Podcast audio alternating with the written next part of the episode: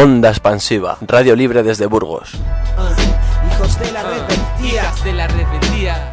Extendiendo la revuelta en las ondas. Hijos de la Día rebeldía. termina y dice, "Ey, la gente me dice que yo soy rebelde porque yo digo lo que pienso y hago lo que digo y sigo obstinado como ganado pensando cómo hay que hacer para cambiar algo por ejemplo que haya suficiente pega por ejemplo que hayan casas que no se lluevan. Por ejemplo que hayan bibliotecas en la pobla ese tipo de cuestiones. ¿cachai? ¿Cachai? pero por eso me dicen que ando puro escapando. Dicen que ya los tiempos van cambiando y queda atrás todo lo que signifique conflicto. Mejor preocúpate si el colo perdió el invicto. O tal vez si ya encontraron al matute. Me dicen que la vida es corta que la disfrute. Ajá ahí está la wea. Verdad que los pobres tienen tiempo para sentarse y descansar te cuento la firme. Nadie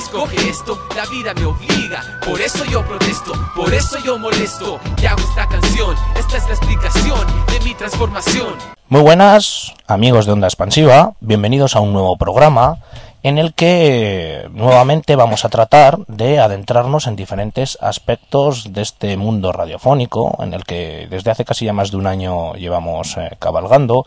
Y ya sabéis que Onda Expansiva es una radio que normalmente emite desde la ciudad de Burgos y que para la ocasión, para este programa, hemos vuelto a aprovecharnos de la hospitalidad de los compañeros de Radio Bronca que nos han permitido utilizar eh, su equipo. Un programa en el que eh, vamos a tratar de entrevistar a Pedro de Paz, un escritor, autor de la apasionante novela El hombre que mató a Durruti, una novela que nos introduce en uno de los aspectos, en uno de los enigmas más apasionantes de la guerra civil, la muerte del anarquista Buenaventura Durruti, el 20 de noviembre de 1936, mientras se encontraba en el frente de Madrid. Durruti con una carta en la mano, donde pone la miseria de este pueblo soberano. Por allí viene Durruti con un libro en el morral, donde apunta los millones que ha robado el capital. Por allí viene Durruti con 14 compañeros y le dice a los patronos lo que quieren los obreros. Por allí viene Durruti con un pliego de papel a decirle a los soldados que se salgan del cuartel. Por allí viene Durruti sin carroza y sin dinero, saludando a todo el mundo campesino y jornalero. Por allí viene Durruti con las tablas de la ley, pa' que sepan los obreros que no hay patria, Dios ni rey. Y esa es la canción. ¡Qué divertida! Para hablar de todo ello, para hablar de, de estos aspectos y de las diferentes versiones que se plantean en su novela, tenemos al otro lado del teléfono, allá en Madrid, a Pedro. Hola Pedro, ¿qué tal estás? Hola, buenas. Y nada, eh, vamos a empezar con una pregunta que quizás es alto, com- harto complicada. ¿Quién es Pedro de Paz? ¿Cómo, ¿Cómo podríamos definir a Pedro de Paz? Bueno, pues Pedro de Paz es una persona con... con- no, me gusta hablar en tercera persona, pero bueno, vamos a, a- a explicarlo así. Pedro de Paz es una persona que, que tiene inquietudes literarias, que le gusta escribir y que en este caso, en el caso que estamos comentando, ha escrito una novela sobre un personaje eh, peculiar y controvertido llamado Buenaventura de Urruti y eh, en el que plantea una serie de hipótesis relativas a las curiosas circunstancias en las que eh, sucedieron su fallecimiento durante la Guerra Civil. Buenaventura Durruti, un anarquista que, cuya biografía sería complicadísimo resumir en, en apenas unos trazos, pero si, nos puedes ayudar un poco, Pedro, ¿cómo, cómo podríamos resumir brevísimamente la biografía de Durruti? Bueno, buen- bueno, como comentaba antes, Buenaventura de Urruti es un personaje histórico muy peculiar, muy cercano a los entornos anarquistas y libertarios de principios de siglo. Y bueno, pues eh, es complicado, como dices, eh, describir en muy pocas palabras eh, qué fue y qué supuso la, lucha de Buenaventura de Urruti. El, el escritor Ilya Ehrenburg, que conoció personalmente a Urruti, eh, comentaba en más de una ocasión que era complicado eh, narrar una biografía de Urruti porque se parecería demasiado a una novela de aventuras. Efectivamente. Y ciertamente era así porque el periplo vital de, de Buenaventura Urruti es eh, particularmente curioso, intenso y, y- y plagado de, de circunstancias y de, y de hechos eh, que podríamos considerar históricos.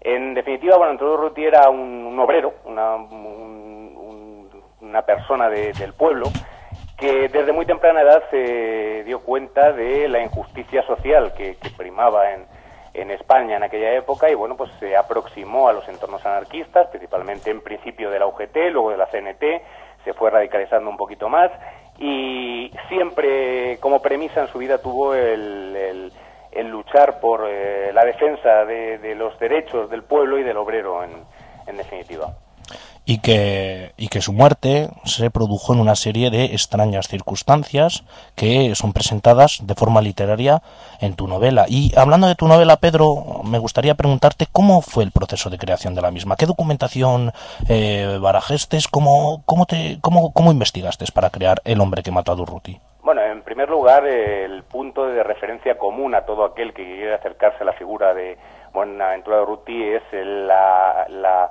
la inviable o la, la inevitable obra de Abel Paz eh, Durruti en la Revolución Española, es realmente la Biblia de Durruti. Eh, Abel Paz es el biógrafo oficial eh, o la persona que más ha investigado en, en España sobre la vida de, de, Durruti y cualquier acercamiento a la figura de Durruti pasa por la lectura de este documento. Eh, a partir de ahí, bueno, pues uno va eh, intentando buscar ir más allá, o sea, es decir, Abel Paz eh, explica muy bien las circunstancias vitales de Durruti, cómo se desarrolló su vida y su lucha libertaria, pero eh, obviamente es una biografía muy bien hecha, pero mm, en la cual se tratan todos los temas eh, de una forma no excesivamente controvertida. No es que digo que sea escéptica, pero pero no es no, no despeja todas las dudas. Entonces a partir de ahí tiene uno que tirar de documentación añadida, como es eh, la novela de, Hans Magnus, el corto de la anarquía, ya tira uno de otros documentos y conjuntando toda esa documentación, pues, pues, uno a poco que pueda leer entre líneas, pues saca una serie de conclusiones muy interesantes que son las que yo termino volcando en la novela El hombre que mató a Durruti porque en tu novela se nos presenta la trama de la siguiente manera. La muerte en extrañas circunstancias de Durruti genera una investigación en la que el comandante Ferran Durán y su ayudante, el teniente Alcázar, eh, se les asigna esta investigación para tratar de averiguar en qué manera se ha cometido esta muerte o en qué manera ha muerto Durruti. Se me ocurre preguntarte, Pedro, El hombre que mató a Durruti es una novela histórica, es una novela policíaca, son las dos cosas, ninguna de las dos. Bueno, realmente, desde un punto de vista canónico, El hombre que mató a Durruti es una novela policíaca. Es decir, si partimos de la premisa de que lo que queremos contar es la historia de una muerte, y una muerte además que se produce en circunstancias muy eh, peculiares y y un poco oscuras, la mejor forma, el mejor, la mejor vía literaria o el mejor elemento literario a partir del cual transmitir o trasladar esa información quizás sea una novela policíaca. Entonces, en su base, El hombre que mató a Ruti es una novela policíaca. Pero bueno, eh, bebe mm, sin ningún complejo de elementos de otra eh, de otro tipo de literatura como es la novela histórica al ambientar de una forma lo más documentada posible la, la trama narrativa en, en una época como es la Guerra Civil Española y mm, podríamos decir que es una novela policíaca de tintes históricos. De acuerdo, porque a mí que he tenido la oportunidad de ojear un poco un poco la novela, a mí me llama bastante la atención estos dos personajes que me recuerdan un poco al, al eh, a Sherlock Holmes y a, Watson. Yo no sé si te parece te parece adecuada la comparación. Me parece muy precisa. Me parece muy precisa porque bueno, pues eh, en mi primera novela eh, uno de los primeros uno de los primeros planteamientos que, que me surgió fue un poco plasmar en ella eh, un homenaje a todo aquello que a mí me, eh, motivaba a escribir o incluso que de, lo que surgía un interés personal. Entonces se juntan un poco los ingredientes de la figura histórica de Durruti, que como comentaba antes es una figura peculiar e interesantísima. Se plasma también un poco mi interés por los hechos sucedidos durante la Guerra Civil y particularmente se plasma mi interés por eh, las novelas de Conan Doyle y de Sherlock Holmes, de las cuales soy un auténtico fanático y seguidor. Con lo cual, un poco, eh, haciendo un poco un guiso con todos estos ingredientes, lo que surgió fue el hombre que mató a Ruti y, en efecto, como bien comentas, Fernández Durán y el teniente Alcázar son, en el fondo, trasuntos de Sherlock Holmes y Watson. ¿Y a qué conclusiones eh, llega Fernando Durán? ¿Qué, hipótesis de, trabajo maneja este señor para tratar de encontrar al responsable de la muerte de Durruti? Bueno, pues eh, parte básicamente de la documentación que yo pude acceder o conseguir durante el periodo en el que, valga redundancia, me documenté eh, para escribir la novela. Entonces él, él parte un poco, o pone sobre papel eh, las premisas y las eh, conclusiones a las que yo mismo llegué cuando me estaba documentando y, y, más o menos evaluaba los, eh, las distintas declaraciones, las distintas eh, premisas, las distintas eh, circunstancias que todo el mundo narraba. Entonces, un poco lo que yo lo que yo averigüé, que tampoco es que sea nada, no averigüé nada extraordinario, no revelé ningún documento hasta ahora inédito ni nada, pero más o menos todas esas conclusiones, esa lectura entre líneas que yo iba teniendo según iba avanzando la documentación para la novela, es lo que al final pongo en boca de, de Fernández Durán como protagonista de la novela, y la conclusión básicamente se centra en la, en la idea de que la muerte de Urruti fue una muerte accidental, pero aún así mmm, la trama, o sobre todo la parte final de la trama, deja abierto el final para, eh, para, a pesar de que todo conjugue o todo concuerde con una versión que cimenta la, la, la, el aspecto accidental de, la muerte de Urruti, eh, quedan detalles que quedan inexplicados. Y ese final abierto es el que remite un poco a ese tipo de detalles. Eh, Muerte accidental, que es la que también maneja en, en, su último libro, en el libro de memorias de Juan García Oliver, que en la época en la que muere Durruti era ministro de Justicia. El eco de los pasos, si no Efectivamente. En el libro de memorias se plantea también el hecho de que quizás, quizás se le pudiera disparar el naranjero, este fusil que utilizaban, a pesar de que Juan García Oliver comenta que jamás vio a Durruti con, con un naranjero. En efecto, es, es un detalle muy curioso porque si nos remitimos a los hechos estrictamente históricos, el, el naranjero como, como subfusil de combate era una copia de un subfusil alemán llamado Schmeisser MP-28. Y una de las peculiaridades de ese subfusil era que carecía de seguro de transporte. Es decir, una vez amartillado, eh, cualquier movimiento brusco podría dispararle porque sufría esa carencia, no había un seguro de transporte. Entonces, eh, cabe la posibilidad lógica y nada extraordinaria de que cualquier golpe de un arma amartillada y entiendo que cuando uno se dirige a una zona de combate, como ese día, ese 19 de noviembre, eh, Durruti se dirigía al frente de la ciudad universitaria, uno lleve el arma martillada por lo que pueda pasar. Entonces, como comentaba, cabe la posibilidad de que cualquier golpe con, con, al entrar o al salir de un vehículo eh, dispare el arma accidentalmente y, y bueno, pues cause un, un, un, fatal desenlace como es el caso. Pero lo curioso del caso es que, tal y como confirma García Oliver, eh, Durruti nunca llevaba un naranjero. De hecho, a pesar de la extensa eh, extensa colección de imágenes que existe de Urruti en los momentos de la guerra civil y momentos, eh, sobre todo en los momentos de la guerra civil en el frente de Bujararoz y en dirección a Zaragoza, nunca, nunca se le ve con un naranjero. Sin, en cambio, eh, sin embargo, eh, al sargento Manzana, que era su acompañante habitual, sí se le ve en, en varias fotos y en muchas ocasiones con un naranjero colgado al hombro. Lo cual, bueno, pues induce a pensar que mm, si bien pudo ser un accidente, quizá el accidente tampoco es como nos lo han contado. La versión de, del disparo accidental del sargento Manzana es otra de las versiones que, que se barajan dentro de la diferente biografía. Tenemos a, con nosotros al compañero Raimundo, del que, del que quizás eh, por estas eh, casualidades de la historia nos puede contar de forma directa, no por él mismo, sino por algún familiar, cómo, cómo es la versión que le contaron. No sé si Raimundo te quieres, te quieres atrever. Bueno, igual me animo un poco, sí. Bueno, Raimundo, me acabas de comentar que a ti, tu abuelo, que tuvo la que tuvo la, la, suerte o la desgracia de estar en el frente de Madrid, siempre te contó una hipótesis concreta sobre la muerte de Durruti. Eh, sí, efectivamente. En primer lugar, hay que decir que hay que poner en entredicho la versión de mi abuelo, porque cuando Durruti es enviado a Madrid, va con una parte de su columna, concretamente con 2.400 milicianos, y por las tensas relaciones que tenía en aquel momento el, la, la, CNT dentro del gobierno con otras fuerzas, se le adhiere una columna llamada López Tienda, de la cual mi abuelo era teniente. Esa columna López Tienda contaba con menos de mil combatientes y quedó bajo las órdenes de Durruti. Entonces, en el momento en el que Durruti muere, por estas casualidades de, de la vida, mi abuelo estaba en el, en el, en el frente, cerca de los, de los acontecimientos. Lo que ocurre que, si bien es cierto, su versión era pies juntillas la, la, versión que estaba dando el PSUC. Por lo tanto, también hay que ponerlo un poco entre, entre líneas, porque era, como bien sabrá el autor del libro, había ahí un baile de versiones y en función de la que fuera la, la oficial, eso podía crear diferentes tensiones dentro del, del, del sector, vamos a decir así, republicano o, En efecto, o en revolucionario.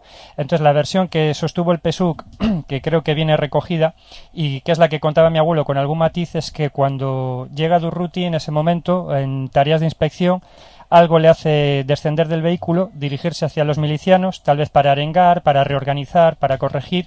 En ese momento, desde Ciudad Universitaria, las tropas moras eh, comienzan un dis- un- a disparar.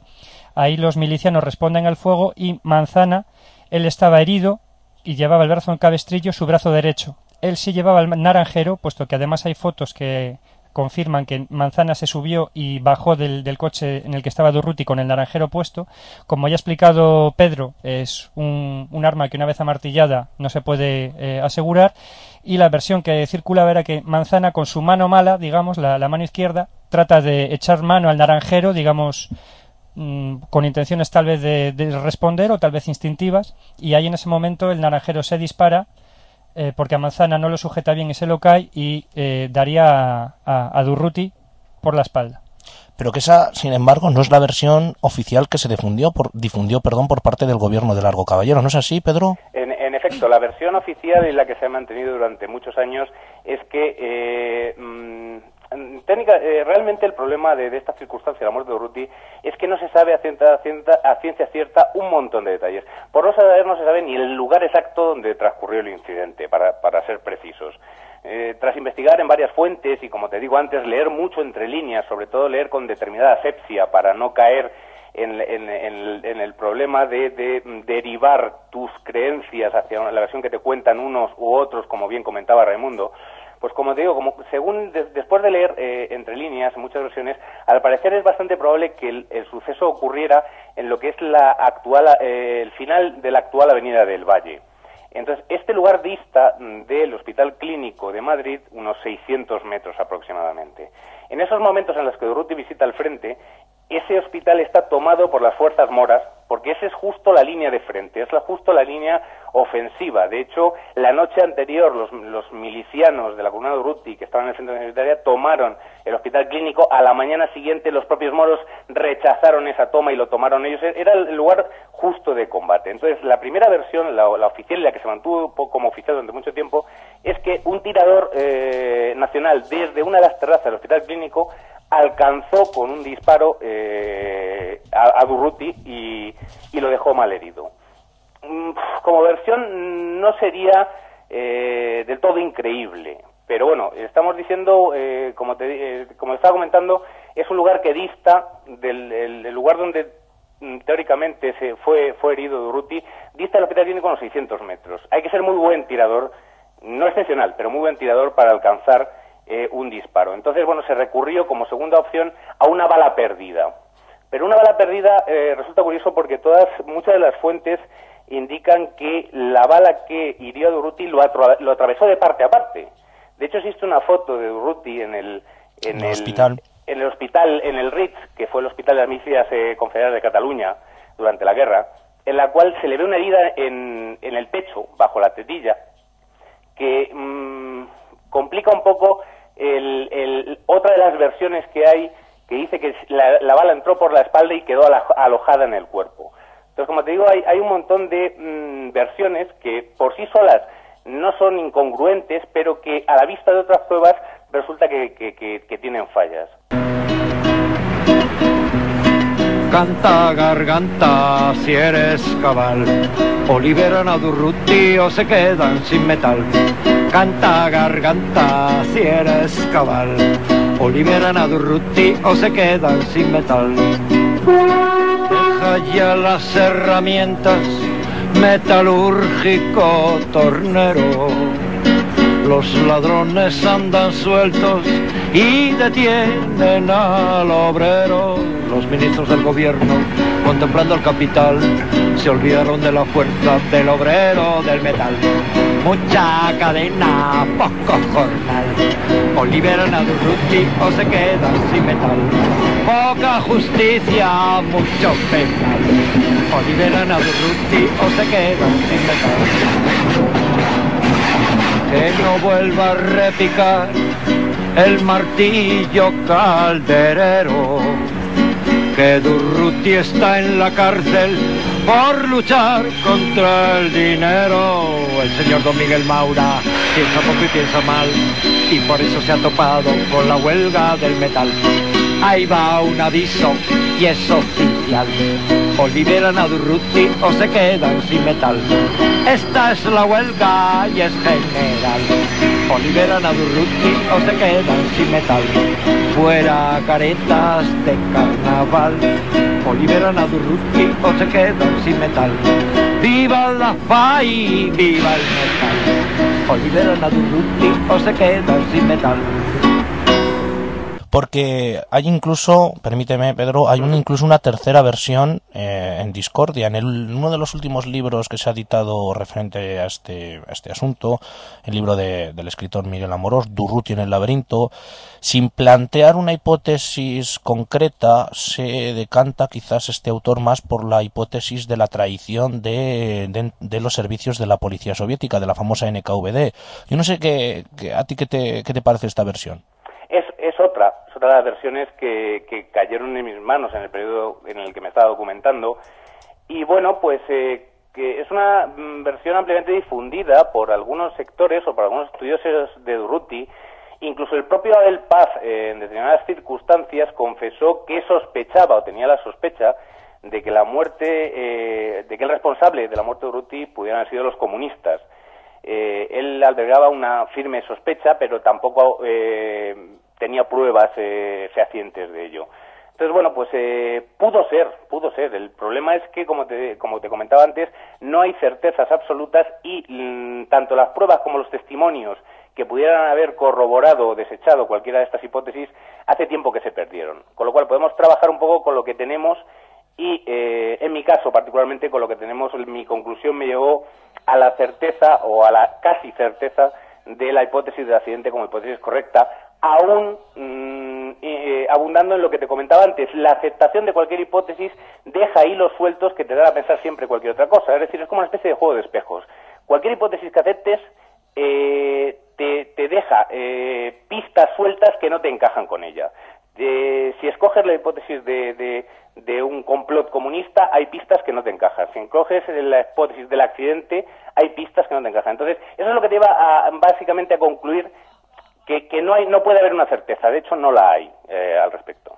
Y en este puzzle en el que en el que no encajan las piezas hay incluso una cuarta versión difundida no por los servicios secretos rusos. Bueno por los servicios secretos rusos me corrige el compañero Raimundo GPU que es que en su día comentaron que Durruti había sido muerto por sus propios compañeros por la denominada organización los amigos de Durruti. Yo no sé si conocías también esta esta versión la versión que difunde la, la policía rusa. Eh, considero que es una... Eh, cuando estuve documentándome llegué a leer esa, esa conclusión, pero considero que es una versión interesada. Es decir, en el momento en el que surge la hipótesis o la posibilidad de que Durruti pudiera ser muerto por un complot comunista, los comunistas contraatacan diciendo no, lo contrario, eh, lo mataron sus propios sus propios hombres. Es una forma de contraataque. Entonces, esa versión para mí carece un poco de credibilidad sin, mmm, ya te digo, sin despreciarla de todo, porque como no hay certezas al respecto, tampoco puedes despreciar ninguna versión pero para mí carece un poco de credibilidad porque me, me huele más a un a una versión de contraataque. Es decir, yo te digo que tú has sido tú y, al contrario tú me dices que hemos sido nosotros. Pero sí, sí conocía, la, conocía esa hipótesis o esa, ese planteamiento. Hipótesis todas ellas que, que me imagino que, que, conocerás el documental que en su día hicieron el Joglars, Buenaventura Durruti anarquista, que teatralizan un poco todas estas hipótesis. Y yo no sé si conoces el documental, Pedro. Tenido ocasión de verlo muy por encima, he hecho un visionado de él, eh, no en profundidad, porque el, el, documental es posterior a la redacción de mi novela, pero sí, me, sí algo he visto de, de, él. Y ahora me pide, me pide la palabra Raimundo.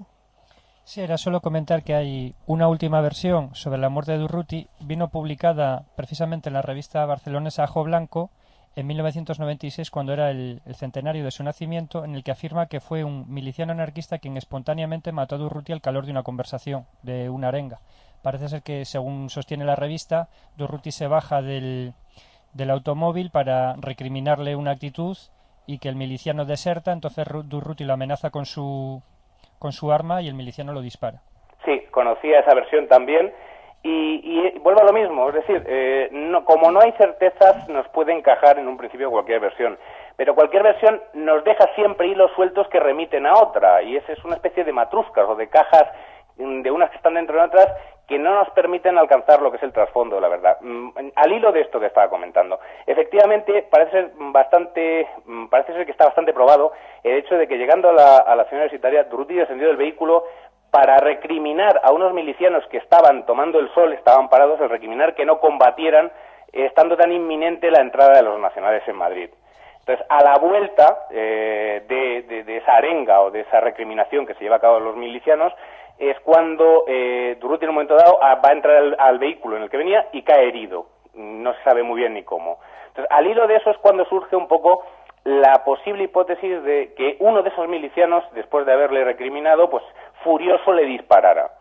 Bueno, pues podría ser, pero mm, esa, esa versión, o ese hecho que más o menos está contestado, choca, por ejemplo, con el que hablábamos antes de la bala perdida del hospital clínico. Porque eh, los defensores de la versión del tirador en el hospital clínico aducen que eh, en esos momentos esa zona estaba muy batida por el enemigo. Entonces, si esa zona está muy con el enemigo, ¿cómo unos milicianos están sentados tomando el sol allí en una acera? Efectivamente. Entonces, es lo que te digo, tú puedes aceptar cualquiera de ellas porque no hay certezas, pero cualquiera que aceptes te va a dejar hilos sueltos que te conducen siempre a otra. Es, una, es, un, es un juego de espejos, con lo cual mm, lo único que podemos hacer es lucubrar al respecto una madeja demasiado intrincada. Efectivamente. Un, un digamos, un conjunto de, hipótesis que, tampoco nos sacan de ninguna duda. Para, para concretar un poco más, Pedro, ¿qué, supuso esta novela para ti? Bueno, pues para mí supuso en principio, eh, como te he comentado antes, eh, una especie de, de placer, el de poder eh, involucrar en un mismo texto literario eh, varias de mis, de mis inquietudes, como era eh, el conocimiento de la guerra civil, el, estudio de la guerra civil, la figura de Urruti, el, homenaje a una novela policíaca, pero particularmente supuso el conocimiento más en profundidad de una figura tan emblemática como fue Buenaventura de Urruti, y para mí fue una gran sorpresa, porque la primera noción más o menos eh, precisa que llegó hasta mí fue exclusivamente las circunstancias en las que ocurrieron su muerte y fue lo primero que me llamó la atención eh, partiendo de la base que yo tenía en mente mm, el planteamiento de escribir una novela policíaca. Pero luego abundando en la, en la biografía del propio Durruti, pues uno llega a la conclusión de que realmente fue un personaje muy peculiar y muy extraordinario. Realmente Durruti mm, no fue un santo, como le quieren como quieren pintar muchos. Pero hay una cosa muy peculiar que es Durruti fue un hombre honesto, sobre todo consigo mismo y es uno de los principales valores que uno detecta al leer eh, lo que es el periplo vital o la biografía de, de Montado Ruti. Pero para mí supuso un gran placer, el gran placer de conocer a una figura histórica que realmente portaba una serie de valores mmm, no solo difíciles de encontrar en la época en la que se desarrolló eh, su vida, sino incluso a día de hoy en donde por desgracia no abunda demasiado la honestidad y esta serie de valores no son, no son moneda demasiado abundante. Tu novela, Pedro, es un libro agotadísimo, si no me, si no me equivoco. Sí, eh, por desgracia, por, o por suerte, según queramos verlo, la novela fue, mm, fue acreedora del premio José Saramago del año 2003 y bueno, pues se hizo una edición de, esa, de ese premio, pero casi fue prácticamente una edición testimonial eh, de cara a dejar constancia del premio en sí, no fue una edición comercial.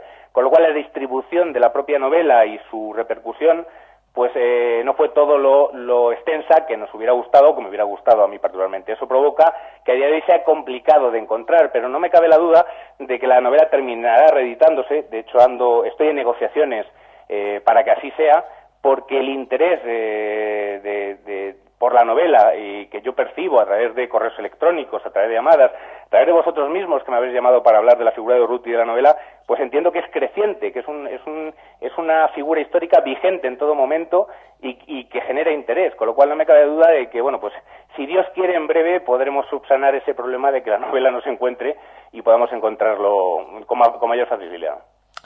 Muy bien, pues si empezamos con una pregunta complicada, Pedro, vamos a ir llegando al final de nuestro programa con otra que es incluso más harta complicada. ¿Quién mató a Durruti? Mm, me preguntas mi hipótesis, me preguntas el final de la novela, me preguntas... Te pregunto tu hipótesis. Sí, no, mi, mi, mi conclusión base es eh, aún insistiendo en el, en el hecho que, es, que es, es, es, muy, es muy interesante y es primordial tenerlo en perspectiva. El, el, hecho de escoger una hipótesis no supone abandonar las demás porque el, el, el, seleccionar una hipótesis siempre te está dejando hilos que te conducen a otra.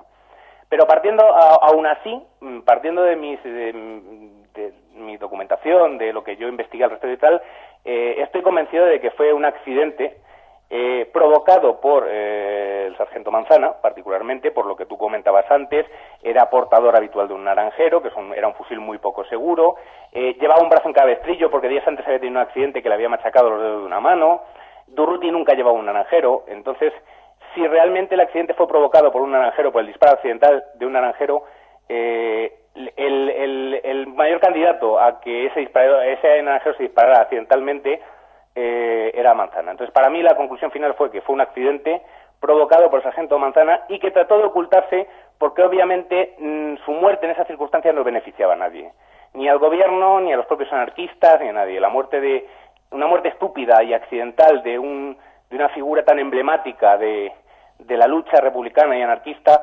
mmm, habría desmoralizado demasiado a las tropas y aparte el haber incidido en el hecho de que habría sido por un por un fallo en el armamento que se empleaba, pues no ayudaría a que, a que los milicianos confiaran demasiado en el armamento que estaban empleando. Entonces, eh, se trató de tapar básicamente por intereses muy concretos y muy específicos, pero yo abundo en la, en la opción del accidente y quería comentarle a Raimundo, a raíz de lo que ha comentado de, de, que su abuelo perteneció a la, a la columna López Tienda, el coronel López Tienda murió en, en, la, en la carretera de Extremadura pocos meses antes de Durruti y murió exactamente de la misma manera bajando, descendiendo de un vehículo con un naranjero en la mano que se disparó al golpear el estribo del vehículo. No deja de resultar curioso la repetición de, del acto con el mismo arma y en la misma circunstancia. Ciertamente. Y es más, hubo otro miliciano anarquista perteneciente al grupo de Durruti, que no ha sido tan conocido como, como el resto de sus compañeros, que también se mató así, teniendo, eh, estando descansando en un combate en un, en un granero eh, sosteniendo el naranjero entre sus rodillas, apuntando hacia abajo, eh, limpiando maíz para comerlo, se le disparó el naranjero con la mala suerte de que le dio, en, el, penetró por la ingle y acabó muriendo desangrado por no tener las, las condiciones sanitarias adecuadas en el, en el lugar, con lo cual es cierto que era un arma que era provocaba Sí, muchas... eh, eh, eso efectivamente confirma el hecho, o demuestra el hecho de que el naranjero era un arma poco segura de manejar. Era un arma bastante sólida y bastante resistente en condiciones de combate, pero era un arma complicada de manejar por su inseguridad. Y mm, este, este aspecto que comenta Raimundo de este miliciano y la muerte de López Tienda y tal, eh, abunda un poco, conduce a pensar que eso mismo podría haberle pasado a Buenaventura de Urruti.